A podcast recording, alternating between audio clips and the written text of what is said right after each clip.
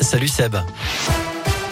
Salut Cyril, salut à tous. Elle a une de l'actu, la vente de la SSE reportée. La nouvelle vient de tomber il y a moins de deux heures, alors que ce mardi devait marquer un tournant dans le dossier de la vente du club. On rappelle que les candidats intéressés avaient jusqu'au 8 novembre dernier pour déposer leurs offres. Celles-ci ont été étudiées et un verdict devait tomber aujourd'hui, Anthony Perel.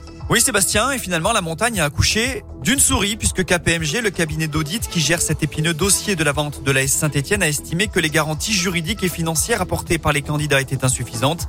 Autrement dit, il n'est possible pour personne de rentrer en négociation exclusive avec les actionnaires pour acheter le club. On est donc reparti pour un tour. L'agence JPMA qui gère la communication du club précise que d'autres candidats viennent récemment de présenter des dossiers de reprise.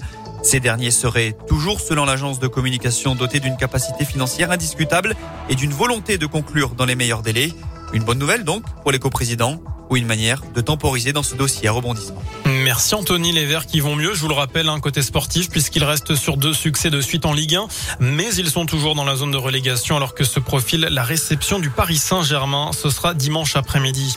Lui est à l'origine d'un véritable branle-bas de combat dans le foot français. L'homme de 32 ans soupçonné d'avoir jeté une bouteille d'eau au visage de Dimitri Payet dimanche soir lors de Lyon-Marseille est jugé en ce moment en comparution immédiate.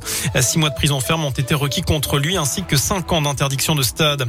Le gouvernement, lui, s'est saisi de la question justement de la sécurité dans les stades. Des mesures seront prises dans 15 jours, c'est ce qu'a dit euh, Gérald Darmanin, le ministre de l'Intérieur. Il recevait les instances du foot aujourd'hui ainsi que plusieurs ministres dont celle des sports, Oksana Maracineanu. à nous. Les deux ministres qui ont été testés négatifs au Covid. Ils étaient considérés comme cas contact après l'annonce hier de la contamination du Premier ministre Jean Castex. Il est à l'isolement pour 10 jours avec de légers symptômes. Une dizaine d'autres ministres sont aussi cas contact.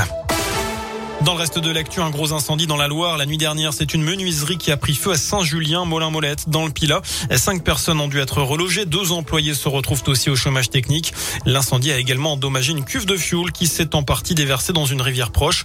Rivière qui alimente une réserve d'eau potable pour la ville d'Annona. D'Annonay. Il n'y aurait pas de risque pour la population, mais des équipes spécialisées sont restées mobilisées aujourd'hui. 142 millions de repas distribués l'an dernier, mais combien cette année? Les Restos du Cœur lancent leur 37e campagne hivernale aujourd'hui. C'est dans un contexte économique rendu plus difficile encore par la crise sanitaire. La majorité des bénéficiaires sont des personnes seules, souvent des femmes et de plus en plus jeunes. Enfin, on connaît la programmation quasi complète des Nuits de Saint-Jacques. La soirée d'ouverture, on le savait, ce sera avec Julien Doré, mercredi 13 juillet. Il sera accompagné par Attic et Michael Jones sur la scène du jardin Henri Vinet. Le lendemain, on retrouvera Suzanne et le duo Samaka aux côtés de M. Enfin, vendredi 15 juillet, Gaëtan Roussel sera présent avec Grand Corps Malade. La billetterie ouvrira demain à 9h. Voilà pour l'essentiel de l'actu. Passez une excellente fin de journée. Merci.